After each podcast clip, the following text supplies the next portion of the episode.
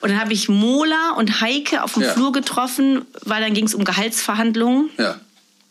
Und dann äh, sagte ich so, Mensch, Mola, habe ich genau den richtigen gefragt, ja. äh, wie, viel, wie viel Geld kann ich denn hier verlangen?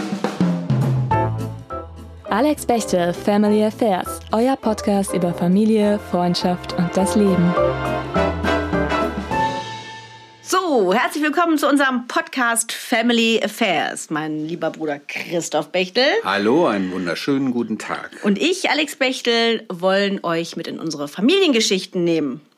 Christoph, was machen wir denn da? Wir sprechen natürlich über unsere Entwicklung im Berufsleben. Ah, Sozusagen, was passiert ist direkt nach der, nach der Schule. das ist eine spannende Geschichte und äh, wir feiern hier auch unser 30-jähriges gemeinsames Berufsjubiläum bei Viva TV. Wir Ja, haben damals ja. auch da beide angefangen. Und das ist ja ein Thema, was gerade wirklich in aller Munde ist. Und da gibt's natürlich noch sehr viel mehr Geschichten auszupacken. Ich habe natürlich allen anderen, ich habe ja viel schon über Viva gesprochen, aber allen anderen habe ich natürlich nicht die Sachen erzählt, Natürlich. die ich heute hier erzählen werde. Also Natürlich. save the best for last. Oder wie heißt das? Du bist doch hier der Dolmetscher. Keine Ahnung, müssen wir Das Beste am. Schluss, genau. Und was viele, glaube ich, nicht wissen von dir, ist, dass du Simultandolmetscher bist. Das Ja, das bedeutet, du übersetzt Ja. äh, englischsprachige, also in deinem Fall ist es ja Englisch, englischsprachige Gäste ins Deutsche. Ja, und umgekehrt Und auch. umgekehrt. Und das hast du auch damals schon bei Viva TV Ja. gemacht. Also zum Beispiel bei Interaktiv. Und da Genau. warst du auch die Stimme in meinem Ohr. Jawohl. Wenn zum Beispiel, was weiß ich, Ronan Keating von Boyzone neben mir saß, den du ja auch jetzt wieder bei The, Voice, Voice. übersetzt hast. Äh, neulich warst du bei Wetten Das, heißt Take That übersetzt. Genau, die waren auch Du hast Kate und William verheiratet und Harry und Meghan. Du hast Die Queen ins Grab begleitet. Entschuldigung. Prinz, Prinz Philipp. Philipp. Ach, deswegen, du bist schuld.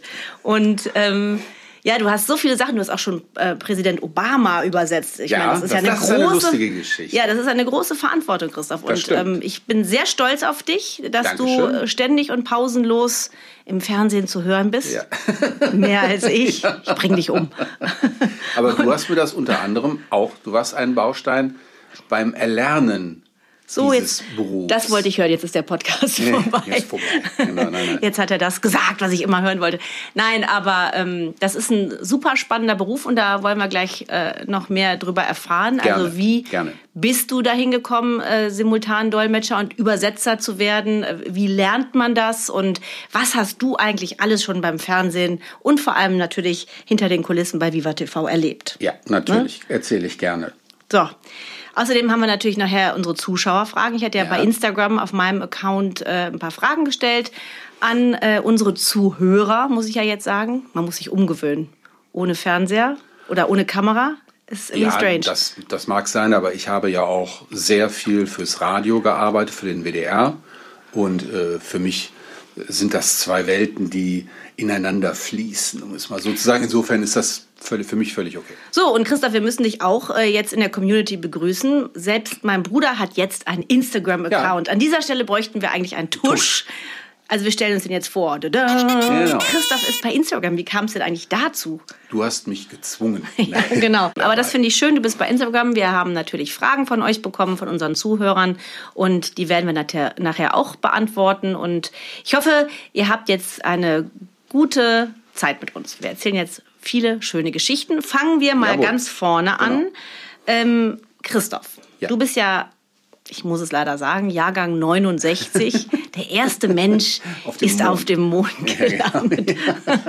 Oder warst du das? Nein, da warst du Ich habe das mit unserer Mutter da gesehen. warst du ein paar Monate alt. Ja. Ja, ich, Zwei. ich glaube nicht, dass du das irgendwie mitbekommen hast, aber egal. Also du bist Jahrgang 69. Ja, Ähm, sehr, sehr alt. ja in der Tat. Was wolltest du denn eigentlich ursprünglich werden? Feuerwehrmann? Nein, äh, an, äh, ich wollte, glaube ich, ganz am Anfang meines Lebens wollte ich Privatier werden. Das heißt also von meinem eigenen nicht vorhandenen, vorhandenen Vermögen leben. Und später habe ich tatsächlich, das, äh, mich, ich kann mich daran erinnern, dass das der erste Berufswunsch, den ich hatte, Anfang der 80er Jahre, war Aktien- und Wertpapierhändler. Stimmt, ich erinnere Da mich ich ein daran. Buch geschenkt bekommen und da wurden damals verschiedene Szenarien für die Entwicklung der Wirtschaft und des Wertpapiermarktes beschrieben. Und das fand ich total faszinierend, weil ich dachte, man äh, geht irgendwo hin, kauft was und wartet einfach und dann verkauft man es wieder und dann ist man auf einmal Millionär. Ihr müsst wissen, mein Bruder war auch immer so jemand,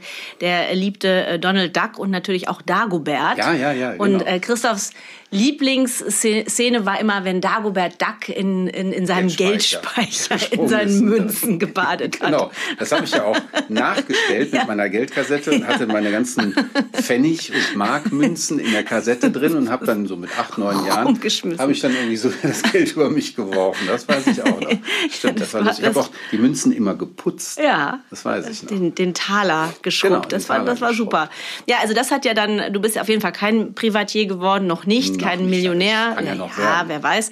Und ähm, was dann? Also du hast Abitur gemacht und bis ich, dann hast eine Banklehre ja, gemacht. Genau. Ne? Ich Weil ich möchte jetzt darauf hinaus, wie kommt man vom Helmholtz-Gymnasium in Hilden ja. über Düsseldorf, Banklehre, äh, zum Simultandolmetscher fürs deutsche Fernsehen. Und du, das, ich möchte jetzt hier nicht hinterm Berg halten, du bist ja wirklich ein sehr gefragter Dolmetscher, wenn nicht Danke. der gefragteste. Ja, zum Beispiel. Auf jeden Fall vielleicht für diesen Buchen Sie jetzt für nächstes Jahr. Genau, ja.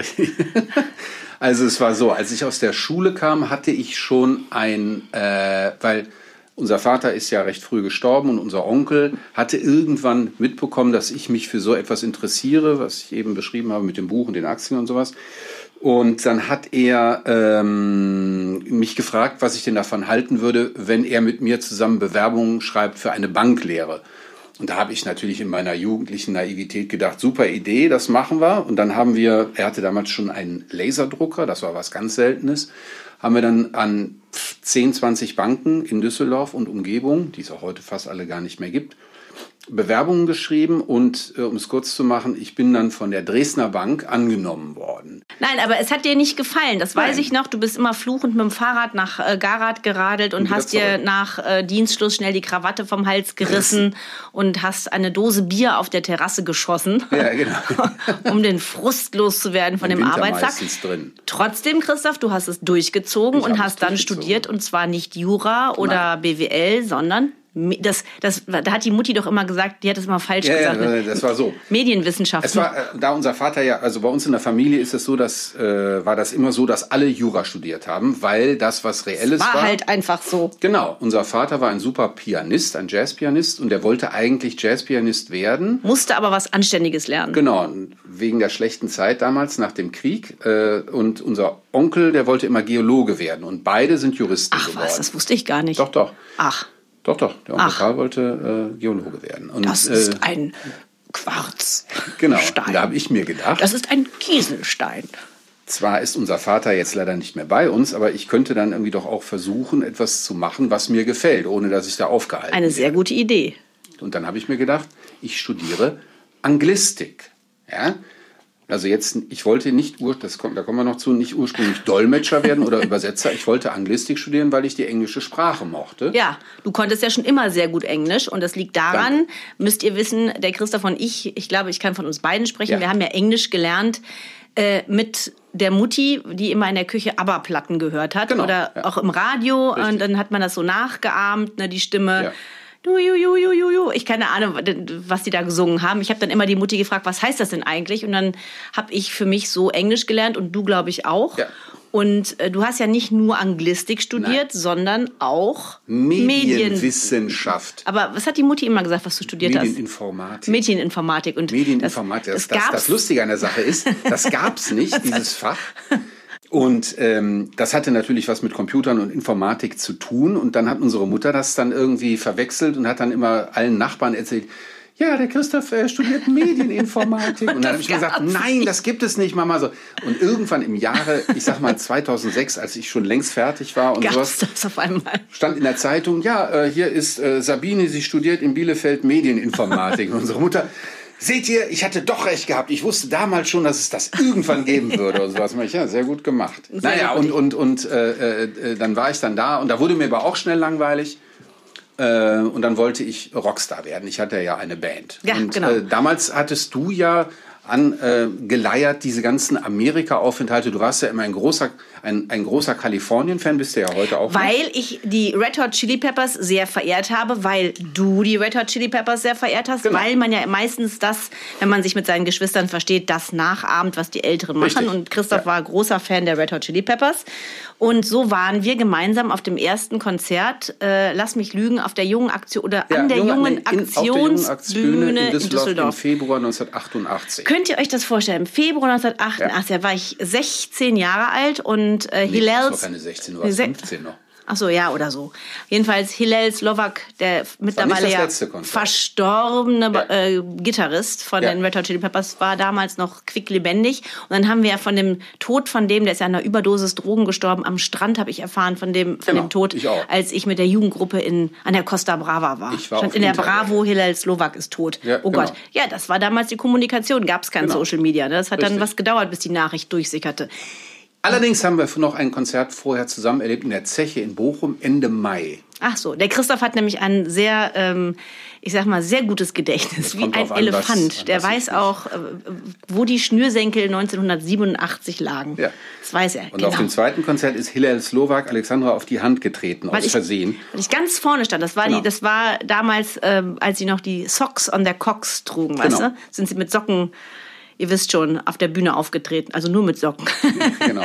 ja, also so entwickelte ich die Liebe zu Amerika. Ich wollte dann unbedingt nach Kalifornien, habe dann einen Schüleraustausch gemacht und äh, bin nach den vier Monaten, die ich dort gewesen bin, ich war übrigens im großen Erdbeben von San Francisco ja. am 5. Oktober 1989, mhm. Richterskala 6,2. Es war furchtbar, also wirklich furchtbar. Naja, und ähm, dann kam ich zurück und bin in den Sommerferien noch mal sechs Wochen hingefahren und ja, du hattest schon studiert. Ich habe dann das Jahr drauf, glaube ich, oder zwei Jahre später Abitur gemacht. Mhm. Und äh, ich ich wusste, war einmal auch mit. Also du warst auch einmal mit in Kalifornien. Äh, äh, genau. Ich genau. Und, und also so haben wir immer viel Englisch gesprochen. Wir ja. hatten sehr viel mit Amerikanern zu tun. Und damals war das ja alles auch noch viel schwieriger, die Kommunikation. Genau. Man hat Briefe geschrieben. Telefonieren, Telefonieren war, war nicht, war alles viel zu teuer. Aber trotzdem haben wir es geschafft, diese Freundschaften bis heute aufrechtzuerhalten. Ganz da genau. bin ich auch ziemlich stolz drauf. ne? Auch, ja. Und ähm, du, ich bin, ich bin dann äh, nach dem Abitur, ich wusste nicht, was ich machen sollte, habe ich dann ähm, in Köln angefangen bei Vera Brandes Musikverlag als Verlagskauffrau.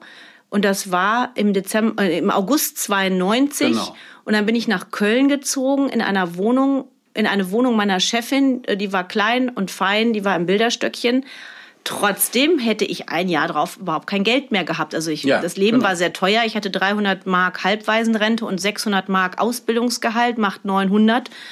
Äh, damit kommst du ja in Köln überhaupt nicht klar. Ne? Genau nebendran keine Zeit zum Arbeiten, weil ich die ganze Zeit im Verlag gearbeitet habe. Ich saß auch nur an der Rezeption, habe so Blödsinn gemacht. Aber du hast viel gearbeitet. Das ich, du bist ja auch für die zum viel Beispiel. Viel für wenig Geld. Genau, ja, ja. So, genau, andersrum wäre es besser. Ja, genau. Ja, ja, und, dann, und dann saß ich in der Berufsschule neben Daniela Andrehe, werde ich nie vergessen. Mhm. Und die hat mich dann vorgeschlagen bei ihrem sehr guten Freund, der Mitbegründer von Viva TV war, äh, als, als Moderatorin. Sie hat gesagt, geh doch mal dahin, die suchen dringend Leute. Ich wusste gar nicht, was Viva TV ist. Und dann ähm, hat mich dieser Freund angerufen. Das wäre ja heute auch überhaupt nicht mehr möglich. Also heute würde dich keiner anrufen und sagen, Christoph, kannst du bitte zum Casting kommen? Nein, das stimmt. Das weil es ungefähr 80 Millionen Leute gibt, die das sowieso machen Richtig. wollen. Oh ja, dann bin ich dahin und habe mehrere Castingrunden durchlaufen. Dann haben sie mich genommen und eines Tages, also ich kriegte dann den Anruf, du bist es. Und ich so, oh. Aber äh, ich kann mich erinnern, dass die angerufen haben, gesagt haben, ja, wir wissen es nicht oder ruf morgen noch mal an und das hörte sich für mich an wie ein, ein großes Durcheinander. Wie war, war, das denn? Viva TV war am Anfang ein totales Chaos. Da wusste ja die Rechte nicht, äh, was die Linke tut. Es wusste überhaupt keiner irgendwas.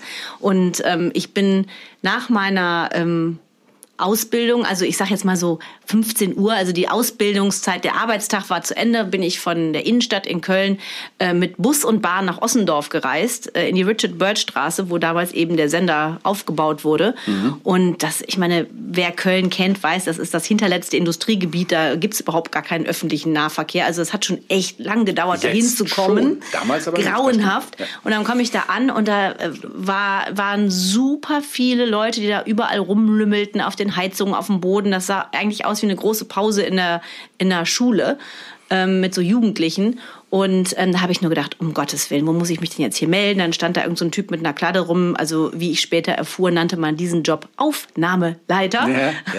Und dann habe ich meinen Namen gesagt und dann sagte er, ja, setz dich bitte dahin und warte. Dann habe ich dann so gewartet, so 20 Minuten, was mir schon sehr lange vorkam. Und habe dann gedacht, scheiße, ich musste nämlich an dem Abend für meine Chefin noch einen anderen Job machen. Ich musste eine Band, Latin Quarter, äh, begleiten ah, oder ja, ja, ja, beim, beim Konzert betreuen. Und da ich, das schaffe ich nicht, oh Gott. Und das hat, dadurch, dass ich der Chefin nicht gebeichtet hatte, dass ich mich woanders bewerbe, ähm, weil ich sowieso nicht davon ausgegangen bin, dass ich den Job bekomme, äh, hatte ich totale Panik, dass die mich anruft, sagt, spinnst du eigentlich, wo bist du? So, und dann bin ich ähm, zu dem Aufnahmeleiter hin, habe gesagt, pass mal auf, ich muss nachher noch weg. Ich bin hier ähm, auf Geheiß von, von demjenigen da aus Hamburg. Ich möchte möchte bitte zuerst drankommen. Weil ich hatte so eine Angst ja, vor der Chefin, dass ich ja. gedacht habe, es ist mir egal, ich muss das jetzt einfach für mich machen. Und dann sagt er, ja, okay, dann kannst du schon mal in die Maske gehen. Ja, und dann guck. bin ich direkt in die, ja, auf die Idee ist keiner gekommen. Auf einfach, einmal jedet also doch. Ja, ja, nein, du musst einfach machen. Ne? Und dann genau. in, eigentlich nicht fragen, sondern direkt da rein. Dann habe ich mich da hingesetzt, dann hat Volkmar mich geschminkt und dann bin ich ins Studio gegangen. Also ich wusste gar nicht, dass man so lange an einem rumschminken kann. Ja, eine Stunde. Ich so, mein Gott, ey, mein Gott, ey, eine Stunde schminken, bist du jeck. Und dann bin ich da rein und das war ein riesiges Studio. Es war, äh, das, man fühlte sich total verloren.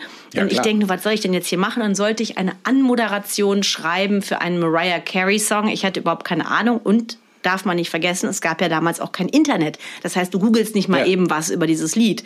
Da habe ich mir irgendwas ausgedacht, weil ja. wie hätte ich sonst an Informationen kommen Natürlich. können? Habe eine Geschichte drum gestickt, gestrickt und habe gedacht, einfach schnell wieder weg. Und habe mich da hingestellt, habe das alles so runtergebetet. Und dann konntest ich, ich du noch weiß nicht, ob ich mich besonders gut fand. Du konntest dann nachher noch zu deinem eigentlichen Auftrag, zu Latin Quarter. Genau, und dann habe ich gesagt, okay, äh, danke, Tschüssikowski und bin dann schnell abgezischt und bin dann zu meinem, zu meinem, ich glaube, das ist dann irgendwie auch abgesagt worden. Ist ja egal. Auf jeden Fall äh, kam dann irgendwann der Anruf, ja, wir möchten dich in die zweite Runde holen und dann bin ich äh, mit dem Matthias, nee, ich bin zuerst mit Jin hieß er, glaube ich. Das war auch ein, äh, ein, ein, was soll ich sagen, ein Jugendlicher aus Düsseldorf, den ich kannte ja, durch ja, ja. einen Freundeskreis. Und der hatte tatsächlich seine Brille vergessen und konnte oh. den Teleprompter nicht lesen. Oh, und das war sein Verhängnis. So ist er rausgeflogen. Und dann kam der Matthias ins Spiel, Optenhöfel. Und dann haben die uns zusammen gecastet. Und der hatte seine Brille mit. Der hatte seine Brille dabei. Und ich denke nur, oh Gott, ey, was ist das für ein Klassensprecher? Also, der war, weißt du, wie in der Schule, wenn sich einer so hinsetzt und so den und dann so die, den Arm so, davor macht, dass du nicht sehen kannst, kannst, genau, ja, dass ja. du nicht sehen kannst, ja, was der schreibt. So ein bisschen war das. Und habe ich nur gedacht, wir sollen das doch hier zusammen machen. Wir sollen doch als Team arbeiten. Ja. Ich habe jetzt erst durch das Buch von Markus Kafka äh, mitgeschnitten, dass das eigentlich deren Intention war, ein Paar zusammenzubringen, was ich eigentlich nicht so leiden kann. Das so, hatten sie ja. in unserem Damit Fall so reibt, zunächst ja? sehr gut geschafft. Äh, Matthias war immer so, ja, ja, ja, ich bin hier der, ich bin hier der Schlaue und du bist die dumme Blondine. weißt du? So, das hat sich natürlich sehr schnell gewandelt und dann hatten wir Riesenspaß. Ähm, aber anfangs konnte ich ihn nicht so gut leiden und er mich auch nicht. Und ähm, ja, dann haben sie uns wahrscheinlich aufgrund dieser Animositäten eingestellt. Und dann kam der Anruf, du bist es geworden. Und ich kann Gott. mich noch erinnern, ich weiß noch, äh, du hattest drei oder vier Anrufe bekommen und dann hast du mal gesagt, ja, die wissen aber noch nicht ganz genau, die wollen mich nochmal einladen. Und ich bin ja ein sehr geduldsamer Mensch. Da habe ich irgendwann gesagt, ich sag, du musst aber jetzt auch mal sagen, ja oder nein. Genau, ne? und das war dann Nummer vier oder so, im Dezember, äh, kurz vor knapp, ja. also bevor der Sender äh, an den Start ging, haben die dich dann gebucht ja. sozusagen. Und dann habe ich Mola und Heike auf dem ja. Flur getroffen, weil dann ging es um Gehaltsverhandlungen. Ja. Und dann äh, sagte ich so, Mensch, Mola, habe ich genau den richtigen gefragt, ja. äh, wie viel wie viel Geld kann ich denn hier verlangen? Und er so, 4000 Mark. Und ich so, okay, da reinmarschiert in dieses Büro zu Christoph Post, Programmdirektor. Er so, so, Alex, herzlichen Glückwunsch, du bist an Bord. Ich so, danke. Und er so, was stellst du dir denn vor an Gehalt? Ich so, 4000 Mark. Und er so, 3000. Ich so, ja! ja, ja, stimmt, stimmt, stimmt. Ja, da war ja, genau, ich reich. Ich hatte genau. 3595 ohne die Halbwaisenrente, die habe ich dann natürlich nicht mehr bekommen. Genau. Aber ich war reich und habe mir erstmal ein Bett gekauft, weil ja. ich immer auf dem Boden geschlafen habe. Ja, ich weiß. Wir wollten da raus und ich war äh, extrem stolz auf Alexandra, dass sie das geschafft hat, weil das war wie so ein, ähm, ein Gottesgeschenk. Das war eine Sache, die man, die ich nicht verstand. Also es kann man, glaube ich, im Nachhinein Ich war ein bisschen einfach besser sehr verstehen. talentiert. Die war sehr, ja genau, aber man, man erwartet das eben nicht und dann das ist wie so ein Lottogewinn gewesen. Ja, äh, das ich war's. fand das, fand das ganz hervorragend und mich hat auch irgendwie jemand mal zwischendurch gefragt über die Jahre hinweg, ob ich damals nicht irgendwie auch neidisch gewesen wäre auf meine Schwester und so. Meine, ganz und gar nicht. Ich habe mich total gefreut. Ich war nie neidisch und bin auch nie neidisch gewesen auf meine Schwester. Ich habe mich immer sehr gefreut, wenn, wenn, wenn sie was erreicht hat und sie erreicht ja immer noch was. Und ich finde das äh, einfach sehr, äh, Oh, Christoph, sehr schön. Ja, wird, äh, da, da wird, ja- wird, äh, ganz- da wird mir ganz warm ums Herz. Da muss ich schon räuspern, mich räuspern. Kann jetzt keiner sehen. So, und dann folgendermaßen, Tränen. ich habe darum... Äh, Nein, das ist lieb, dass du das sagst. ja, so soll es sein. Ja, natürlich, so soll es sein. Und wenn man sich dieses Video anguckt heute, das kann man ja bei YouTube anschauen, äh, Sendestart Viva 1.12.93, es ist so grausam. Das ist ja mit Heike Mola Nils, Matthias, ähm, Stefan Raab, Mola? ähm, Heike Mola Nils, Stefan Raab, Matthias, ähm, Phil Daub. Ja. Und ich glaube, ich weiß nicht, ob der Gerd Krieger auch dabei ist. Auf jeden Fall, das ist so schlecht. Wir stehen da irgendwie äh, Mola mit Blockflöte und, und ganz hölzerne, fürchterliche Sätze. Da habe ich auch gedacht, so, das weiß Ja, ich ich, nicht. ich weiß auch noch, wie die, die ersten Kritiken nach Sendestart, Oh, äh, da bin schlecht. ich auch total sauer geworden, weiß ich noch. Ich habe mich persönlich angegriffen gefühlt, weil ich dachte, ähm, gebt meiner Schwester und gebt den anderen mal eine Chance. Und dann hatte irgendeine geschrieben von einer Frauenzeitschrift, ich weiß nicht, ich der, jetzt, ich weiß, was die geschrieben hat, das werde ich nicht vergessen. Die hat geschrieben, Alexandra Bechtel, Doppelpunkt, Vivas Nullnummer mit erkennbarer Kameraphobie. Da musste ich aber schon leider ein bisschen lachen, Lachen. weil ich dachte, was soll, ey, das ist ja nur so Ja. persönlich fertig Ja, ja. machen. Und die hat ja bei Genau. jedem drunter geschrieben, also es war ja keiner, der gut war. Genau. Es waren ja alle Ja, schlecht. Und da, da habe ich aber gedacht, so, und ich glaube, das war, das war immer eine gute Einstellung, wenn nicht jetzt, wann dann. Also Genau. jetzt zeige ich es denen. und Das war hast, eigentlich vielleicht sogar ganz gut. ja, genau. Und du hast auch gelernt, äh, aufgrund deines Jobs bei, bei Vera Brandes, ähm, Musikverlag. Musikverlag. Any promotion is good promotion. Genau, also- Das war ja bei uns, also auch mit, also mit meiner Band in einem ganz anderen Rahmen. Äh, Wir hatten ja dann irgendwie auch ab und an mal eine Zeitungskritik, die wir dann ausgeschnitten haben. Das war auch nicht mehr super. Aber äh, man muss das dann irgendwie einfach mal loslassen und sich nicht Ja. darauf einlassen, weil das macht dich ja kaputt. Das Viva-Feeling am Anfang war auf jeden Fall mega chaotisch und ähm, nach 100 Tagen Viva wussten wir, der Sender geht ab wie Schmitz Katze. Ähm, das war unfassbar, wie, wie schnell Viva so erfolgreich und sehr, sehr, sehr populär geworden ist. Äh, alle deutschsprachig oder deutsch singenden Stars standen vor der Tür auf der Matte. Wir Genau. waren dauernd alle zusammen. Ich meine, Smudo war bei mir zu Hause äh, äh, und, und wir, waren, wir waren unterwegs mit, mit Rammstein in irgendwelchen, äh, auf irgendwelchen Partys Schem, mit Scooter. Äh, das war wie eine riesige große, also ne, Blümchen existierte neben, neben Scooter, neben, neben äh, was weiß ich, Warren G oder so oder, oder Take That neben Ja, ja. Rammstein. Ja. Einmal hat mich Till von Rammstein in der Maske gefragt, ob ich ihm äh, ein, ein Autogramm für seine Tochter besorgen kann von den Backstreet Boys. Das war so witzig. Und ich, ich sitze da so neben dem in der Maske. Du saßt ja auch immer in der Maske neben, neben irgendeinem, ja, weißt du? Ja. So, und äh, sitzt der neben mir und der sagt, ja, mal, kannst du mir das besorgen? Ich so, ja, klar, kann ich machen und so, ne? Und habe mich doch total gewundert, dass der harte Kerl von den Backstreet Boys ein Autogramm haben wollte. Das passte so gar nicht zusammen. Und das war halt einfach eine coole Zeit. Also ich meine, Howie von den Backstreet Boys rief mich eines Abends an und sagte, oh hey Alex, we're in town, do you wanna come, uh, do you wanna come? Die sind dann immer ins Joe Champs gegangen am Ja, ja, Rudolfplatz, das Ecke ist eine amerikanische Bar. Ja, genau. Und dann hat er Mola und mich angerufen und ein paar aus der Truppe und dann sind wir da mit denen essen gegangen. Also musst du dir mal vorstellen. Ja, ja, klar. Also die waren dann so ein bisschen inkognito unterwegs. Klar, wenn das dann irgendwann rauskam und Leute haben das gesehen durch die Scheiben, dann war natürlich Riesenalarm. Ja. Aber das waren ja wirklich alles sehr nahbare Menschen. Sehr nah, Ja? das stimmt. Oder auf der Kometverleihung, ne, stehst du an, am, am, am, am Tresen mit äh, Jan Delay, da habe ich auch im Video mitgespielt bei den Ja. absoluten Beginnern auf Teneriffa. das war Teneriffa. cool. Ja, neben Jan Delay und äh, äh, Lucy Electric, weißt du?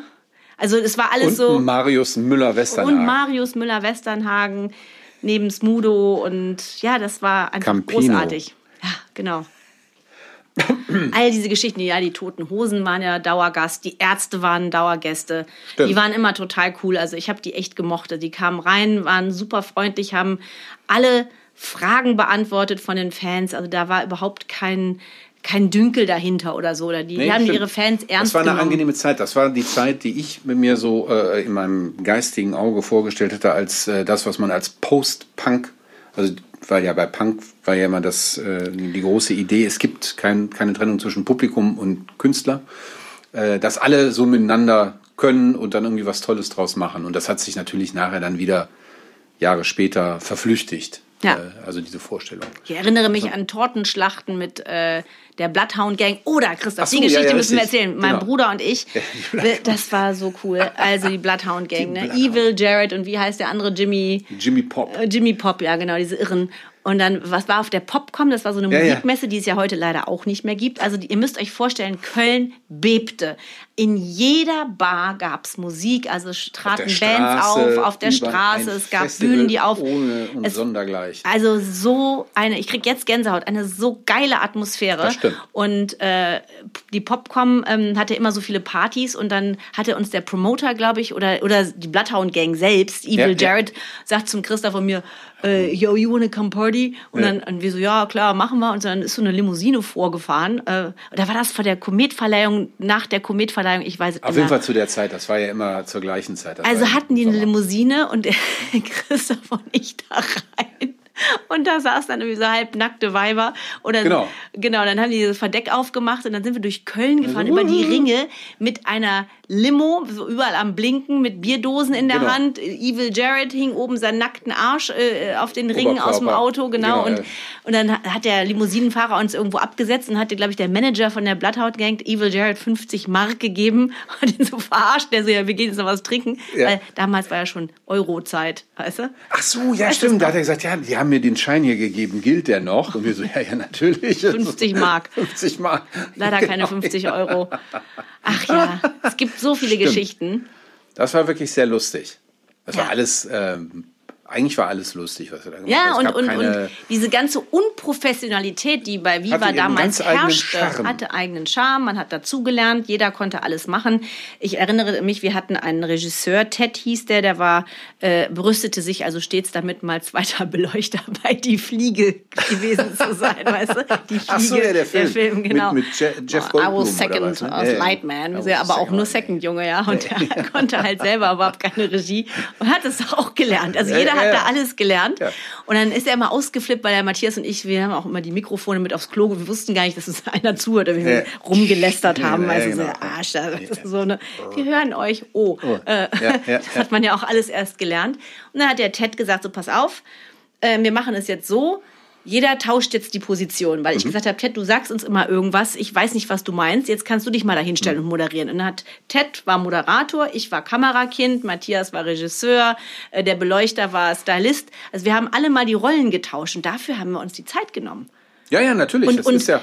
und was ich wirklich, wirklich schätze, ist, bei Viva sind wir alle gerne gewesen. Das war wirklich so ein zweites Zuhause und es hat auch nichts ausgemacht, da lange rumzuhängen. Ja. Erinnere dich zum Beispiel an die Geschichte, als wir bei Was geht ab, das war die Sendung, die Matthias und ich auf diesem Ja, Dachboden ja, moderiert noch. Haben, ja. hatten wir aus der unendlichen Geschichte den Borkentroll da als Mhm. Gast. Ja, wisst ihr noch, der Borkentroll war so ein riesiges Schaumgummikostüm und dann äh, hat der Typ irgendwie zwei Stunden gebraucht, sich das Kostüm Auf- anzuziehen und leider ist, um. leider hat er sich aber da umgezogen, wo es nur eine schmale Tür ins Studio gab. Ach so, eine er ganz nicht normal, durch. Ja, ja, kam mit dem Kostüm nicht ins Studio rein. Da musste der sich wieder ausziehen und dann mit so einem LKW außen rumgefahren werden. Dann haben die erst gemerkt, ach ja, wir haben ja hier so eine Riesentür. Ja, genau. Und dann haben wir stundenlang da rumgehangen, weil der Borkentroll nicht, der Steinbeißer und der Borkentroll nicht durch die Tür kam. Und der Redakteur, der Verantwortliche, kam immer zu spät, weil er abends immer gefeiert hat. Ja, Ja, klar. Und dann haben wir Natürlich. Matthias und ich, da so zwei Stunden im Dachboden rumgelegen und haben uns unterhalten und über den, gewartet darauf, dass, Genau, dass irgendeiner kommt. vorbeikommt. Ja, genau. Ja, das wäre passiert. heute alles undenkbar. Total. Oder erinnere dich an Ralf, unseren äh, Styling-Menschen. Ja, genau. Ralf. Der hat dann irgendwo angerufen und gesagt, ja, Wir brauchen- äh, wir brauchen Klamotten. So. Ja. Und als dann Viva natürlich so erfolgreich war, dann haben die Firmen uns mit Klamotten zugeschüttet. Ich habe, glaube ich, zehn Jahre lang nichts anderes gekauft, Genau. außer Unterwäsche und Socken. Jede Skibrille, jedes Skikostüm, jede Jeans, jede, jeder Rock, jede, alles haben wir geschenkt bekommen. Ja. Und äh, die Firmen haben auch nichts zurückgewollt, weil sie wussten, dass wenn Mola und Nils es einmal anhatten, wahrscheinlich das nicht mehr zu gebrauchen ist. Weißt du, Brandlöcher Äh, drin ja, oder Bier umgefallen, draufgekippt genau, verloren. ja, ich hab's nicht mehr. Und äh, wir waren natürlich alle nicht viel besser. Und dann rief der Ralf immer an und sagte, es ist neue Ware da. Und alle runter in Moderatoren in den Raum Bums. reingestürzt, sich so weggedrückt. Nein, das will ich haben. Ja, ich, ja, genau. ich. ja, ja, das weiß ich auch noch. Da kann ich mich dran erinnern. Und da hat der Ralf immer so, so Stangen gemacht. So, das ist für Heike, das ist für äh, Nils, das ist für Mola. Und ich so, das will ich auch haben. so heimlich so umgetauscht. Ich so, das nehme ich jetzt. Tschüss. Da hat keiner was gesagt. Ja, stimmt. Das wäre heute wahrscheinlich auch nicht mehr denkbar alles. Nee, Ne? das war. Das war schon eine, das war schon eine, ähm, äh, eine, eine Ja. sehr entspannte und Und, und du musstest dir, es war eine geile Atmosphäre. Gute, du, ja genau, es war eine, eine richtige, richtige. und du musstest dir keine Sorgen machen um irgendwelche komischen, äh, wie, wie, wie- wie heutzutage Hashtag äh, unbezahlte Ja, ja, Werbung genau. wegen Markennennung. Da Genau. hat ja überhaupt keiner drüber nachgedacht. Wir Nein, nein. hatten die fettesten Logos Genau. von Stüssi, Diesel, Homeboy. Ja, ich meine, ich glaube, der Matthias hatte jahrelang Homeboy im Keller und hat das mal seinem Vater geschenkt. Ach so, ja richtig. Hat sein Vater die Klamotten. Ja, genau, genau. ich hatte auch jahrelang noch Klamotten von Viva. Ich habe auch noch Buffalos im Keller. Die hatte ich Karneval Ja? an, Ja, aber stimmt, die so standen richtig, leider so lange im Keller, dass die Gummisohle abgegangen ist, als ich zur Bahn gelaufen bin. Ja, genau, natürlich. Nein, das war eine großartige, chaotische, lehrreiche, berauschende Zeit. So sieht's aus. das Amen. Und wenn ich heutzutage noch mal irgendwelche Leute treffe, wie ich habe neulich zum Beispiel in Hamburg mit Blümchen gedreht für so eine Vox-Doku. Mhm. Ha, Alex. Und das ist so nett. Also wir kennen uns nicht Ja. richtig gut, aber wir kennen uns Und so lange uns so. und es ist Ja, genau. irgendwie so eine es ist immer eine vertraute Atmosphäre zwischen diesen ganzen Leuten oder als Matthias und Smudo zu meinem 50. Geburtstag Ach so, gekommen ja, sind mitten in der noch. Nacht. Ja, genau. Mega, Ja. mich Ja, so gefreut. Ja, ich war auf toll. Smudos 30. und er auf meinem 50. Ja, siehst du, guck. Mit Matthias den ganzen Tag Pac-Man mit Smudo gespielt an Smudos 30. Geburtstag. Äh, auf seiner, in seiner, Konsole. Der hatte da in seiner Wohnung in Hamburg. Haben wir den ganzen Tag Pac-Man gespielt. genau. Dann hast du da angefangen zu arbeiten und hast gefilmt und hast aufgenommen, hast dann äh, irgendwann deine Sendung bekommen mit dem Matthias Optenhövel. Und äh, ich habe das beobachtet, damals dann im Kabelfernsehen. Und Alexander hat dann immer gesagt, Christoph, du bist doch, du hast doch die Band und das ist ja hier Musikfernsehen und du bist äh, auch äh, journalistisch interessiert, du hast also Kurse an der Universität, du kennst dich aus in der Szene. Bewirb dich doch auch mal als, was weiß ich, Volontär oder keine Ahnung, als freier Mitarbeiter. Und dann habe ich dann die ganze Zeit gedacht, machst du das, machst du das nicht, weil ich wollte ja selber Rockstar werden. Und irgendwann lief Aber das mit Rockstar mit Beruf ist auch nicht ja, schlecht. Das Also war in dem mit Alter so. Noch ne? konservativ. Aber es gab viele, es gab viele Bands, wie zum Beispiel die H-Blocks, die unsere Vorgruppe waren und die haben es ja auch dann irgendwie geschafft. Da habe ich gedacht, wenn die das schaffen, dann müssen wir das auch schaffen. Aber bei uns in der Band lief das nicht immer so rund. Ne?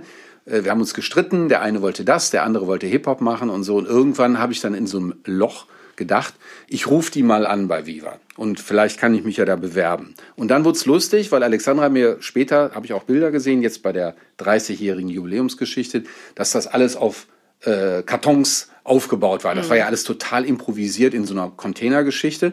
Und ich habe dann immer diese Nummer angerufen von dem Redakteur, ich weiß nicht mehr, wer das war, ähm, bei dem ich mich melden sollte. Und da war nie einer. Da war nie, oder es war besetzt. Damals gab es keine Anrufbeantworter und nichts. Es gab auch nicht da ich- mehrere Leitungen. Nein, nein, es war immer, es war keiner da, es hat auch keiner, natürlich keiner zurückgerufen, der weil es, Praktikant mit seiner Mutter telefoniert. es gab keine Rufnummererkennung, nichts, das gab's ja alles nicht. Und da musste man dranbleiben. Und dann habe ich, glaube ich, fünfmal angerufen und dann habe ich erstmal aufgegeben und habe dann irgendwie weitergemacht, weil ich habe gedacht, das bringt eh nichts. So, dann ging das weiter. Alexandra hatte dann ihre Karriere schon in die richtigen Bahnen geleitet mit ihren Sendungen und, und Aufzeichnungen.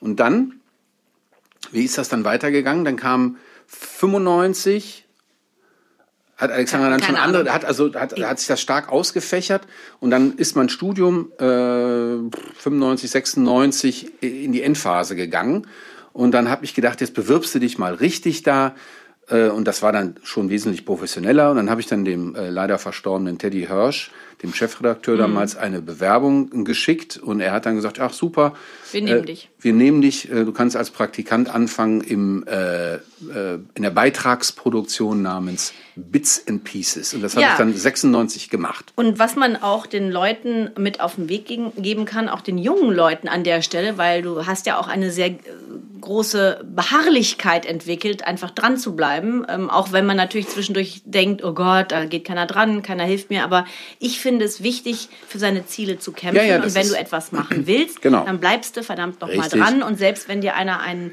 drüber zieht und du mal einen Dämpfer abbekommst, ist es ganz normal. Weil das werde ich immer gefragt, wie bist du zum Fernsehen gekommen und wie Ja. macht man das eigentlich? Das, das Geheimnis kenne ich nicht. Ich weiß nur, wenn man was will, findet man Wege dahin zu kommen Ganz und man genau. muss sie beharrlich Genau. weiterverfolgen. Richtig. Wie bist du dann zum ersten Mal dort zum Dolmetschen gekommen? Weil du warst ja noch kein ausgebildeter Dolmetscher. Ich bin Aber heute noch kein ausgebildeter Dolmetscher in dem ach Sinne. so. Ach so. Ich habe nur einen, in Anführungszeichen, nur einen Magisterabschluss und meinen Berufsabschluss als Bankkaufmann, aber ich bin kein Diplom-Dolmetscher. Der Studiengang Dolmetscher und Übersetzer ließ sich damals erlernen. Heute heißt das alles BA und MA und sowas äh, an der Fachhochschule. Ich glaube, die gibt's auch nicht mehr. Und an der Uni. Und da ich ja gar nicht da, äh, mich dahin orientiert hatte, ich wollte ja eigentlich, wenn, dann eher in den Journalismus gehen, bin ich irgendwann von dir gefragt worden, das weiß ich noch, in deiner Sendung Interaktiv kamen ja dann eben regelmäßig in der Woche drei, vier Mal diese ausländischen Gäste und ihr hattet nur eine weibliche Stimme. Ja? Ah, ja. Und, und im, im Fernsehen, im Dolmetschen, Sandra Federlein. ist Schöne es so, Grüße. dass man natürlich immer äh, deckungsgleich dann die Stimmen verwendet. Ist ja auch beim Synchronisieren so oder bei irgendwelchen anderen äh, Sachen. Also im Gespräch Mann, für, Mann, für, für Frau, Mann Frau. wird vom Mann übersetzt, Richtig. Frau von der Frau. Und dann bist du direkt ins kalte Wasser gesprungen. Genau. Wer, war dein, wer war dein erster Star, das war den du mein übersetzen erster musstest? Star. Das ist eine gute War Frage. das nicht Ronan Keating? Kann sein, ja, der war ja meine, damals auch war- schon dabei. Genau, bei Boyzone. Das Bei war Boyzone, Keating. Und das finde ich so richtig. toll, dass du den ja heute immer noch bei The Voice übersetzt. Gestern, nicht heute. Und, ja, also, aber immer Ja, ja, noch. Du, Ja, du triffst den ja auch regelmäßig. Ja, also ja, genau. ich finde das toll, dass äh, natürlich auch diese ganzen Leute, Robbie Williams und, und die ganzen anderen Jungs von Take That und wie sie alle heißen, dass sie dich ja auch schon kennen, alle. Ja, ja, klar. Also man muss sich das wirklich vorstellen, der Christoph kommt rein und alle begrüßen den, als wäre er der äh, lang verloren geglaubte oder der verloren geglaubte Bruder, Cousin. Cousin. Und äh, du kennst die halt alle. Ja, das Äh, stimmt. Wenn du, wenn du, wenn du jetzt ähm, auf diese Zeit bei Viva zurückblickst, was Ja. war so für dich der spannendste Übersetzungs- oder Dolmetschauftrag? Äh, die große Spannung, die trat damals, da wirst du dich bestimmt auch noch dran erinnern, äh, immer ein, wenn dann so wirkliche Nummern auftauchten. Bon Wie zum Jovi Beispiel- Bon zum Jovi Beispiel. zum Beispiel. Ja. Da, oder oder ähm, es waren relativ wenige Künstler und Künstlerinnen da, von denen ich dann gesagt hätte, das ist jetzt hier mein großer, wie sagt man heutzutage, Hero oder so. Ja, wir waren immer alle sehr bescheiden. Wir haben alle mit Respekt behandelt. Aber Richtig. es war jetzt nicht so, dass wir in Ohnmacht gefallen sind. Nein, nein, nein, Aber nein. alle drumherum natürlich. Ne? Buster Rhymes zum Beispiel, Ah, das hat mich ja. beeindruckt, das war sehr lustig. Es waren ja ganz, ganz, ganz viele Leute da. Und ähm, hast du immer alles verstanden? Ja, ich habe nur einmal ein Problem gehabt, das lag, äh, ich glaube, an einem schottischen Akzent. Und Wer- das, aber wer das war das? war die Weißt du? Band äh, Texas. Here comes the summer sun. Here comes The summer sun. Ende der 90er war das, glaube ich. Ja, ja, Die ja, hatten irgendwas gewonnen und hatten danach gefeiert. Und dann am nächsten Tag diese Einladung bei Viva. Das waren Schotten. Das waren Schotten. Ach so. Und dann haben die da gesessen und dann irgend sich was in ihrem Bart gemurmelt. Und dann musste ich mir tatsächlich Was aus den Fingern saugen. Ich musste mich entlanghangeln an den Schlagwörtern, die ich da verstanden hatte aus diesem Zu viel schottischen. Alkohol auf der letzten Party. Ja, die haben ganz, ganz leise und mit so einer riesen Sonnenbrille haben die gesessen, wie so eine, wie Puck, die Fliege. Ich, und ich glaube, es ist ja auch heute anders. Heute äh, wollen die Stars ja auch ungefähr wissen, was sie gefragt werden, damit sie bloß nichts unanständig oder politisch Inkorrektes gef äh, gefragt werden. Damals bei Viva TV hat ja wirklich jeder geredet, wie er konnte. Das stimmt, das stimmt. Ähm, ich erinnere mich zum Beispiel, als du äh, äh, mit mir im Interview, also du natürlich in deiner Tonkabine, ich im Studio, äh, Warren G da hatten und der Ja, war total ja. zugekifft. Genau. Und äh, war wirklich so breit und sitzt da so neben mir, hatte sein Hoodie über dem Kopf und äh, ganz bucklig und äh, da hattest kaum. du nicht sehr viel zu tun und er sagte nur, aha, yeah. und das ist eine internationale Language, ja. Ganz genau. Aha, mm, ja. No. Oh, yeah. Yes. Und, dann, und das Gute war ja, ich konnte dann äh, einfach immer irgendwelche Videos abrufen, weil der Redakteur auf meinem Ohr Genau, gesagt hat, oh du Arme, der, der spinnt ja, der sagt ja gar nichts. Genau. Ich sagte, er ist einfach voll breit, ja. Ja, genau. und, und er hat überhaupt nicht mitgemacht, ne? aber er war da. Genau. Und wir konnten das natürlich immer abkürzen, indem wir sagten, hier kommt Madonna. Ja, genau. Ich habe mir immer nur Madonna-Videos gewünscht. Das fand Warren G. Genau. ich auch nicht gut. Und, und Ich ich, erinnere mich an die Sache, da haben der Christoph und ich sehr gelacht. Äh, Britney Spears war mein Co-Host an einem Tag. Also wir hatten früher so, ja, so ja, in der. Sendung durften ja, ja, die Stars dann auch mal zwei Stunden, also ob sie wollten oder nicht, Ja, vom Management sie- gezwungen. genau. Du musst Präsenz zeigen. Äh, saß ich also mit. Britney Spears zwei Stunden auf dem roten Sofa und Achtung, wir hatten einen musikalischen Gast, das war Brandy. Ihr erinnert Ah. euch, Brandy war die, die mit Monica The Boy is Mine gesungen hat, so eine R&B-Sängerin, die damals ja angesagt war. Und die konnte natürlich, weiß ich nicht, ob besser singen, aber damals, das war so ein bisschen so ein Zickenkrieg, äh, ne? wer hat die bessere, Beef, wer hat die bessere hat, ja. Stimme? Und also Brandy steht also auf der Bühne und performt und ich bin ja Gastgeberin gewesen und wollte also hingehen und sie begrüßen Ja. und sage dann zu Britney Spears, die neben mir sitzt, should we go over there und äh, say hello? Und dann sagt Britney Spears nur so, no, No. let her come to me. Und ich so, boah, Oh. dann bin ich alleine Ja, dahin ja, gegangen. ja, ja. Dann haben wir Brandy aufs Sofa geholt, dann habe ich mich in die Mitte gesetzt, geistesgegenwärtig, weil ich merkte, es ist jetzt Zickenkrieg zwischen Brandy und Britney. Und dann waren die so ein bisschen so angebitscht und dann hat der Christoph immer nur so, oh Gott, duck dich. Gleich schlägt sie Ja, sie, weil genau. sie hat mir immer so Blödsinn aufs Ohr geredet. Da Ja, mussten genau. voll lachen. Ja, das war, das, da kann ich mich auch noch dran erinnern. Und das war einer der Einsätze, die nicht deckungsgleich waren, weil, keine Ahnung, die Frau nicht konnte. Dann habe ich eben die weibliche Stimme gemacht.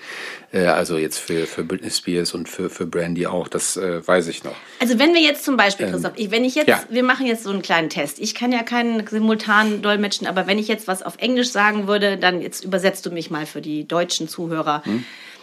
So, hello, welcome to our podcast. Hallo, we're sitting willkommen here bei in unserem uh, our Podcast little hier in office and Köln. we're Wir talking sitzen hier uh, in German unserem and kleinen English Büro and we're und wir talking sprechen about Deutsch our und jobs Englisch at und Music besprechen Television unsere- 1996 till today. Damals Wonderful. unsere Karriere we had a beim great career Musikfernsehen and von I'm going back 1969 home bis to my heute. Wir house, hatten eine cooking some tolle spaghetti Karriere und and ich gehe gleich sleeping noch with my nach cat. Hause und sch- genau, koche Spaghetti und spiele mit der Katze. So Very good. Dankeschön, Das Dankeschön. ist echt, ich finde das so krass und ich habe ja schon schnell gesprochen, aber wenn du dann so Vögel da hast, die auch so rumnuscheln oder verschiedene Akzente Ja. haben oder auch, ich sag mal so ein Buster Rhymes, der redet ja auch anders als äh, Britney. Spears, ne, äh, oder oder wenn du Gäste hast aus Afrika oder aus Australien, Neuseeland, du musst ja alle Akzente, Das alle stimmt. Nuancen, alle Ja. Mhm. Wörter verstehen. Wie schaffst du dir diesen Sprachschatz, der auch andere Regionen der Welt betrifft? Zuhören, zuhören, zuhören. Das ist das Einzige. Man muss sich immer interessieren für Sachen, äh, wie es bei jedem Beruf, jedem Hobby äh, ist. Man muss äh, sich entsprechend dann natürlich äh, gezielt vorbereiten auf einen bestimmten Gast, dass man dann irgendwie die Bio liest oder vielleicht dann heutzutage irgendwelche Interviews abruft aus dem Internet und sich das mal anguckt, wie die sprechen, was die für einen Slang drauf haben, was für einen Rhythmus, wie schnell sprechen die, was machen die sonst wie. Wenn du hörst, der und der kommt, wer ist denn dein Lieblings Ronan Promi? Keating. Ja, Ronan Keating, ja. Ja, der Ronan Keating, äh, äh, das war schon jetzt hier auch bei The Voice und äh, letzte Woche zum Beispiel, diese Woche beim Frühstücksfernsehen. Äh, das ist immer eine, ähm, ein, eine große Freude, mit ihm zu arbeiten, weil er gerade ausreden kann. Und er kennt deinen Namen. Er sagt, Er hey, kennt Christoph, meinen Namen, genau, richtig. again. Und, und er weiß eben aufgrund seiner großen Erfahrung, äh, wie man sich äh, in Interviews gut verhält und dann irgendwie auch einen guten roten Faden hat. Das ist ja auch eben sehr wichtig beim Dolmetschen, dass einer nicht springt mit seinen Gedanken und dann äh, meint, er müsse jetzt dann auf einmal im Satz wechseln, äh, also was das Thema angeht und sowas. Das ist ähm, eine recht komplexe Angelegenheit. Und er kann das eben sehr gut geradeaus machen. Das mag ich gerne. Er hat einen guten, einen, gutes, äh, einen guten Sprechrhythmus, ähm, ein, eine angenehme, einen angenehmen Ton. Äh, wie zum Beispiel auch die Jungs dann von Take That von vor einer Woche bei Wetten Das. Das war auch ein großes Und so Vergnügen. kennst du die Leute ja auch ganz gut. Ne? Du erfährst ja. auch viel Privates. Es ist ja, Ja. nicht so, dass du nur deren Ohr bist, sondern du sprichst ja auch in den Pausen mit denen. Ja, ja, und, genau, und genau. Äh, übersetzt zum Beispiel den Blödsinn, den äh, Bill und Tom äh, Kaulitz erzählen. Äh, auch in den Werbepausen und damit er einfach am Ball bleiben Ja, kann. genau. Ne? Das ist, das ist, das ist, äh, das ist auch eine Frage der Höflichkeit. Ich stelle mir immer vor, wie es wäre für mich, wenn ich im Ausland wäre, äh, unter ganz vielen fremdsprachigen Leuten und ich würde so nichts nichts verstehen. verstehen, nichts mitbekommen. Deswegen ähm, ist es für mich sehr wichtig, dass der Gast, damit er sich wohlfühlt, damit er auch weiß, ja. was los ist. Und, ne? und der weiß, er ist bei dir gut aufgehoben. Ist Ja. es denn auch so, dass sich die Promis zum Beispiel einen Dolmetscher wünschen dürfen? Also es kommt ja vor, dass sie sagen, wir wollen nur den Christoph Bechtel. Ja, ja, natürlich, natürlich, selbstverständlich. Nur den Only the Christoph. Ja, Christoph. No one else. No one Nein, else. aber du, du, du erfährst ja auch viel Privates mit denen, äh, von denen und, Ja. und bist halt ständig im Kontakt. Das finde ich schon toll. Ja, ja ne, das ist, ist auch sehr interessant. Wie anstrengend ist dein Job? Also ich finde es nicht anstrengend. Wie oft bist du denn so unterwegs in der Woche? Äh, ich schätze mal so im Schnitt zweimal. Berlin hin und her. München, Genau, München hin und her, Hamburg. Offenburg, Hamburg, Ach stimmt, in Offenburg war Brüssel Wetten, das. und sowas. Ja, solche Sachen eben, richtig. Du bist ja auch bei der äh, Zarella Show, du bist bei Genau. äh, Kam, äh, Kam Kam Nebel Nebel oft mehr, gewesen, ja. Ja, ja, genau. Fischer Show warst Das du. ist auch interessant, was Ja. bei Carmen Nebel oder auch bei der Zarella Show, da kommen auch ähm, ältere äh, Herren, um es mal sozusagen Berühmtheiten von früher, wie zum Beispiel Albert Hammond, der das unter anderem das schöne Lied geschrieben hat, It Never Rains in Southern California. Aha. Und der ist Mitte 70, würde ich sagen, und der hat so viel zu erzählen, also auch wenn man sich ähm, beim Frühstück im Hotel unterhält und sowas, das ist total interessant. Und da ich ja, wie du weißt, eigentlich auch schon als Kind immer die alten Leute ausgefragt habe, wie war das denn damals und sowas, was vielen von meinen Freunden irgendwie total auf, auf die Nerven geht, die, die mögen das nicht, äh, ziehe ich da ein, eine große Freude draus. Das macht Spaß. Und dann bist du ja rausgegangen aus Interaktiv und hast dann dich Ich habe Amika TV gemacht nach Amica Interaktiv. TV Das gemacht, war ein bisschen genau. erwachsener. Und äh, ja. Das da war doch in, war das nicht in München? Oder in Köln? Ja, die Zeitung, Nee, der. Verlag war Ja, in, in, genau, in München, ja, aber die Sendung wurde ja in Köln oder irgendwo Genau. on air auf, äh, on, on, wie heißt das, on Location gedreht. Was weiß ich, in Venedig waren wir, wir waren in New York mit, mit, mit Wolfgang Job über den Dächern von. Also ich muss schon sagen, und das ist jetzt auch eine Zuschauerfrage, deswegen will ich das noch nicht ganz vorweg. Ich, ich wollte dir okay. eine letzte äh, Frage stellen. Ähm, wird man davon reich vom Dolmetschen? Also wie gut kannst du davon leben, was du verdienst? Es kommt darauf an, ob man unsinnige Aktieninvestitionen macht oder nicht. Ich kann natürlich gut davon leben und äh, ich mach, ich arbeite die ganze Zeit. Das weiß ja selbst, wenn Ja, mich anrufst, ja. ich sitze immer vom Rechner oder bin unterwegs und mache irgendwas. Und reich, nee, nee, nein, nein, wird- man dadurch nicht. Es gibt, äh, natürlich gibt's, was weiß ich, wenn du jetzt bei der EU arbeiten würdest, da gibt's ja auch ganz viele Simultandolmetscher und Übersetzer, äh, die, die Aber es ist natürlich nicht so aufregend wie Stars beim Musikfernsehen Nein, zu nein, übersetzen nein. oder Stars in großen Shows. Richtig. Oder aber, meine Güte, da müssen wir noch drüber sprechen, oder aber Royals all over the Royals, world. Also yes, zum Beispiel yes. hat mein Bruder Kate, also die Prinzessin von, kennt. Oh Gott, Ist das kennt? ich weiß, ich muss Michael Begasser anrufen, den Adelsexperten von RTL. Ja, ich weiß es gerade nicht. Äh, oh Gott, das sind, das sind ja die Sussexes sind Harry und Meghan und die Ja, anderen genau. sind äh, Ist das nicht nicht, Kent? nicht Windsor, sondern die sind äh, äh, whatever. Wir, wir werden es gleich herausfinden. Ich habe es gerade kurz vergessen. Jedenfalls hast du die verheiratet. Ja, genau. Und äh, ich werde es nie vergessen. Ich habe mit unserer Mutter damals die Hochzeit gesch geschaut von Kate und William. Das hast du für Sat 1 übersetzt. Und dann äh, hat der Christoph ähm, da hat der Christoph den hier Bishop of Canterbury, den, Ja, den ja, Pfarrer ja, da gemimt und hat das alles übersetzt. Wobei man sagen muss, du hast natürlich vorher ein Skript bekommen, auch damit du nicht aus Versehen etwas Falsches sagst. Einen falschen Weil Bibelspruch ich, zum ich würde da immer sitzen und denken, jetzt schrei ich einfach Scheiße, Scheiße, Scheiße. Ja, ja. Weißt du so, ich schrei einfach irgendwas, dann Ja. fliege ich raus und krieg nie wieder einen Job. Ja. Aber egal. Also da, dazu muss ich sagen, dass Die Verantwortung, die man hat, dass du was richtig übersetzt, das finde ich super krass. Ja, ja, also da- da- das, äh, das stimmt schon. Ähm, wir bekommen die Bibelsprüche vorher. Und also wenn, jetzt einer sagt, jetzt hier Johannes so und so steht, das und hier, Lord is my fortress, dann ähm, musst du das vorher wissen, weil es gibt bestimmt Leute, die sowas auswendig können. Halleluja. Halleluja! Genau, und das fand ich so witzig. Dann stehen da Kate und William vom, äh, vom Altar und der Bischof von Canterbury redet. nein, und es ist eigentlich nein. mein Bruder. Und er sagte so, run, Kate, run.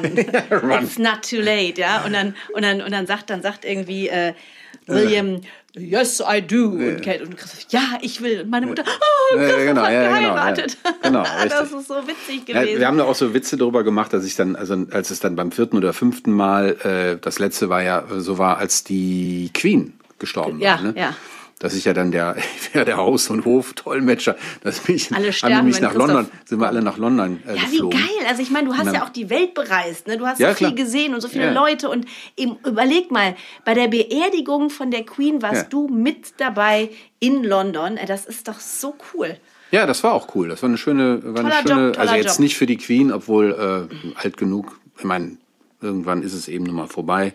Ich habe die gemocht. Ja, die war aber auch schon Ich habe die nie alt, kennengelernt. also Die ist ja war okay. sehr alt, ja, sicher. Aber ähm, eine Beerdigung ist ja jetzt in dem Sinne kein kein äh, Anlass, wo man sich freut. Nein, aber der Event an sich war ja Das- das riesig. war eine also riesige meine, Sache, selbst das David stimmt, ja. Beckham stand in der Schlange. Ja. Ey, Oh, ja, ja, ja, oh, ja, ja. Und stand da und äh, Stundenlang, ne, die haben stundenlang und keiner hat ihn gewartet. belästigt und das war Keiner schon hat ihn belästigt. Alle haben, das hat mich auch sehr äh, beeindruckt, ähm, wie in England oder in, wie sagt man, im Vereinigten Königreich dann so Sachen äh, ge gehandelt werden. Also, dass da keiner durchdreht oder irgendwie zu aufgeregt durch die Gegend läuft, sondern die haben das alle mit der berühmten Stiff Upper Lip. Yes.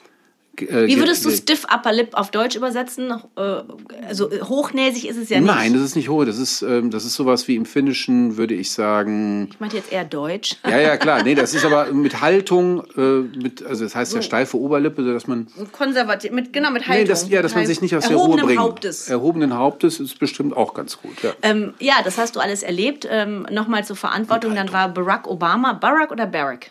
Is I don't Barack? know. I don't know. Ah, think it's Barack Obama. war damals Präsident der USA, kam nach Berlin und du hast dort Genau. auch eine Pressekonferenz von ihm Ja, übersetzt. ja, aber das war, gedacht, nicht, das war nicht so interessant. Das war okay. Naja, aber trotzdem, stell mal vor, du hättest da was Falsches gesagt, Ja, was stimmt. der sagt. Also du hättest ja auch sagen können, ja, also ich sag das jetzt nicht, aber du hättest ja irgendeinen Blödsinn oder irgendwas, da hast du ja eine riesige Verantwortung. Das stimmt, das stimmt, da hast du recht. Dann wäre einer vom CIA direkt reingekommen und hätte dir, genau, Oh. hätte dich mit einem schallgedämpften Blasrohr. Bum Bum. Puste. Nee, Stimme das, das war nicht das, das Interessante an der Sache. Die Geschichte erzähle ich gerne, auch wenn sie nie einer hören will von meinen Freunden und sowas. Deswegen bist du hier genau richtig. Richtig. Ähm, da war das nämlich so, dass danach, da hatte das ZDF äh, natürlich einen riesen Auflauf an irgendwelchen organisatorischen Leuten, die da rumgelaufen sind. Und die haben gesagt, jetzt kommt aber gleich noch die Rede vor dem Brandenburger Tor. Mit, der hatte dann eine, eine schusssichere. Scheibe. Und so, äh, und dann meinten die so, ja, dann mach dich dann mal bereit. Ne? Und dann habe ich die ganze Zeit gesagt, ich möchte gerne das Redemanuskript haben oder die Punkte zumindest, damit ich weiß, das ist ganz wichtig beim Dolmetschen, dass man weiß, worum es da Barack geht. Obama. ja, ja, genau. Also wenn das jetzt irgendwie der Bürgermeister von, was weiß ich was. Das war übrigens äh, die Herzogin und der Herzog von Windsor. Ja? Äh, Wales. Wales? Von Wales, Entschuldigung. Kate so. und William. Wales. dachte, okay, Fällt nee. mir gerade ein. Okay, okay, okay. Okay, Entschuldigung, weitermachen. Naja, und dann hat dann der, äh, äh, der verantwortliche Redakteur gesagt, ja, ja, ich guck mal, ich besorg mal das Skript und ich frag mal, ob ich das hier kriege und so. Ich stehe dann da und krieg dann so schweißige Hände und äh, im Studio neben dem Toningenieur, der auch meinte, du kannst dich ja noch entspannen, hast ja noch fünf Minuten Zeit und so. Und ich sage, ah, okay, okay, kam nichts, kein Skript. Und ich so, Gott, ey, wie schrecklich. und dann bin ich dann in meine Tonkabine reingegangen, das war dann ziemlich groß. Äh, also ungewöhnlich groß. Äh, für, und hab dann, dann fing der an, ich habe irgendwie durchgegangen, ich hatte nach kam da raus nach, weiß ich nicht, 20, 30 Minuten oder was. Und war irgendwie nass geschwitzt überall. Hier so runter und ich so. pff. Dann meinte der Toningenieur zu mir, meinte so, "Hö, ist ja bezahlte Probe oder was gewesen? Meine ich, wie bitte was? Meinte er so, du musst es doch gar nicht sagen. Du warst doch jetzt nur Reservedolmetscher, falls der Dolmetscher in Umfällt. Berlin tot umfällt oder erschossen wird. Meine ich, wieso sagt mir das vorher keiner? Die so, und dann, Sehr äh, witzig. ja, nee, ich fand, das fand ich nicht so lustig. Nein, das ist überhaupt nicht lustig, weil Nee. äh, ich denke mir einfach, das ist ja so ein wichtiger, so ein wichtiger Übersetzungsauftrag. Wenn du da was Ja, ja, verkackt klar. hättest, dann hättest du dir deine Karriere ruinieren können. Stichwort Auslöser Dritter Weltkrieg. Oder Ja, irgendwie jetzt, ja, sowas. ohne, ja, ohne Witz, das ist ja furchtbar. Genau. Ähm, kommen wir mal jetzt zu den Zuschauerfragen. Ne? Wir, haben da ja, ähm, wir haben da ja ein paar bekommen. Ich hätte bei Instagram mal in der Community gefragt. Ah. Ähm, eine Frage war also an die Leute heute, Abiturienten, Leute, die Schulabschluss haben, wie kann ich jetzt Dolmetscher werden? Kurze Antwort. Kurze Antwort. Empfehlung Universität. Da gibt es, äh, kann man natürlich heutzutage auch alles schön googeln. Es gibt in Deutschland verschiedene ähm, Universitäten, die das dann hauptsächlich anbieten, wie zum Beispiel die Universität Germersheim, von, das ist also angeschlossen an die Uni Mainz oder in Leipzig und sowas. Ähm, da muss man sich dann eine Haupt- und Nebensprache aussuchen, äh, zum Beispiel, was weiß ich, Englisch und Französisch.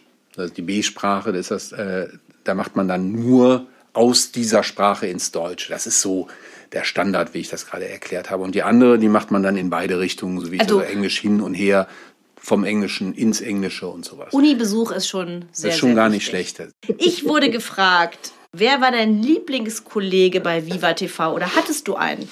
Da kann ich ganz klar sagen, nee, hatte ich eigentlich nicht wirklich. Äh, Ich bin mit allen gut klargekommen. Ich mochte jeden auf seine Art und Weise. Also Markus Kafka, wie den Optenhöfel, wie Minkai oder, oder Nils und Heike und Mola. Also wir haben ja alle immer irgendwas miteinander gedreht. Und äh, das Schöne an den Zeiten bei Viva TV war, es gab eigentlich gar keine Feindseligkeiten. Also unter den Moderatoren habe ich persönlich nie mitbekommen. Was hat dir denn am, äh, an der eigentlichen Arbeit, da gab es ja auch verschiedene Facetten, live, Beiträge etc. am, am, am meisten gefallen in der Zeit, als es dann losging und sich entwickelt hat? Eine Live-Sendung ist ja immer toll, weil man weiß, wann es vorbei ist. Ja, da, man kann alles nur einmal machen und äh, muss konzentriert sein. Wenn mal was schief geht, dann ist halt was schief gelaufen. Davon geht die Welt nicht unter.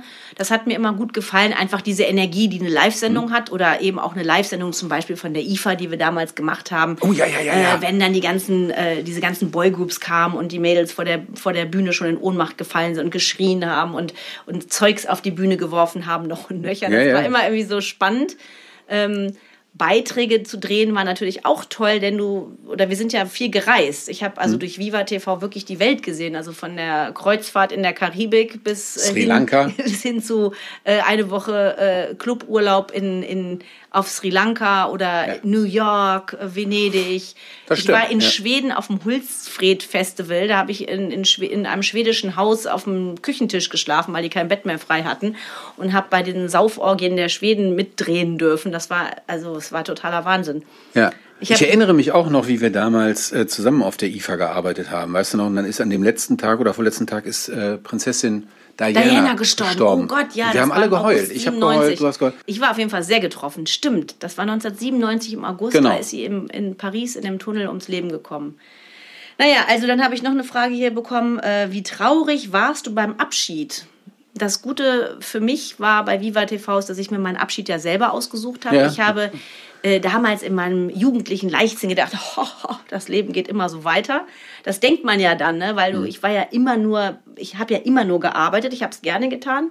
Aber ich habe irgendwann gemerkt, was die Backstreet Boys jetzt tun oder auch nicht, das ist mir mittlerweile egal. Also das war dann irgendwann für mich total, hat mich Ja. nicht mehr interessiert. Dann habe ich Amika TV gemacht und habe dann im Mai 99 Viva TV verlassen, um bei RTL 2 zu arbeiten. Also Genau. im Ja. richtigen, echten Fernsehen, wo es dann ja auch Quoten gab, irgendwann leider. ja, es lief für die erste Zeit ja ganz gut. Und das war, äh, das war vollkommen in Ordnung. Also ich bin glücklich da gegangen und es war Ja, den im Eindruck Prinzip- hatte ich auch. Im Prinzip war es auch gut, dass ich Ja. selber mich entlassen habe und nicht irgendwann Darauf gewartet, rausgeschmissen ja. worden bin, wie ein paar andere dann, ne? wo dann auf einmal nämlich diese, diese Begegnung mit dem echten Fernsehen oder mit, oder mit Ja. dem Quotendruck kam, wo die dann gesagt haben, so ja, dich sortieren wir aus, du kommst halt nicht an, Tschüssikowski. Stimmt, ja, ich weiß also noch, das, ja. das habe ich ja gar nicht erlebt, Gott sei Dank. Und dann hat noch jemand geschrieben, wünschst du dir die Zeit zurück? Nee. Nein. Nein, die, das ist vorbei, das ist in der Vergangenheit, das war eine Genau. tolle Zeit, die habe ich in meinem Herzen, die werde ich nie vergessen, aber irgendwann ist auch mal Schluss. Irgendwann ist auch mal gut. Ne? Richtig. Das ist für, genau. Das So. hat ja auch keinen Sinn immer. Mehr ist dem nicht hinzuzufügen. Oder? Was meinst du? Da hast du völlig recht. Ich Ja. finde, das war auch eine, äh, damals dieser Ausstieg von dir, der was, das war eine, eine sehr runde Sache. Ähm, das, das hast du gut gemacht. Danke. Bitte. Ich finde auch, Christoph, ich muss sagen, zum Schluss, ich bin sehr stolz auf dich, dass Danke, du so einen tollen Beru- Beruf ergriffen hast und äh, ja, dass wir das so gut gemeistert haben. Ja, wir haben das 30 wirklich gut Jahre hinbekommen. Fernsehgeschichte, jetzt kommen 30 Geigen Jahre. und wir sagen auf Wiedersehen. Das war's Auf mit unserem Wiedersehen, Podcast. meine Lieben da draußen an den Geräten. Genau, und diesen Podcast könnt ihr übrigens überall da hören, wo es Podcasts gibt. gibt. Und wir wollen natürlich unbedingt, dass ihr uns äh, auch auf Instagram folgt. Folgt. Lieber mir als meinem Bruder. Ja, könnt ihr ruhig Ich machen. mehr Follower. Ich kann damit nicht so richtig um- umgehen. Folgt uns gerne auf Instagram. Danke fürs Zuhören. Danke fürs Zuhören, meine Lieben. Und bis nächste Woche. Jetzt, Christoph, Ah, ja, oh, da, die, hier ist die. Luft, die Luft ist hier so, ein Dujardin. die Luft ist hier so trocken. Alex Bechtel Family Affairs ist ein Podcast der 2425 TV und Medienproduktion.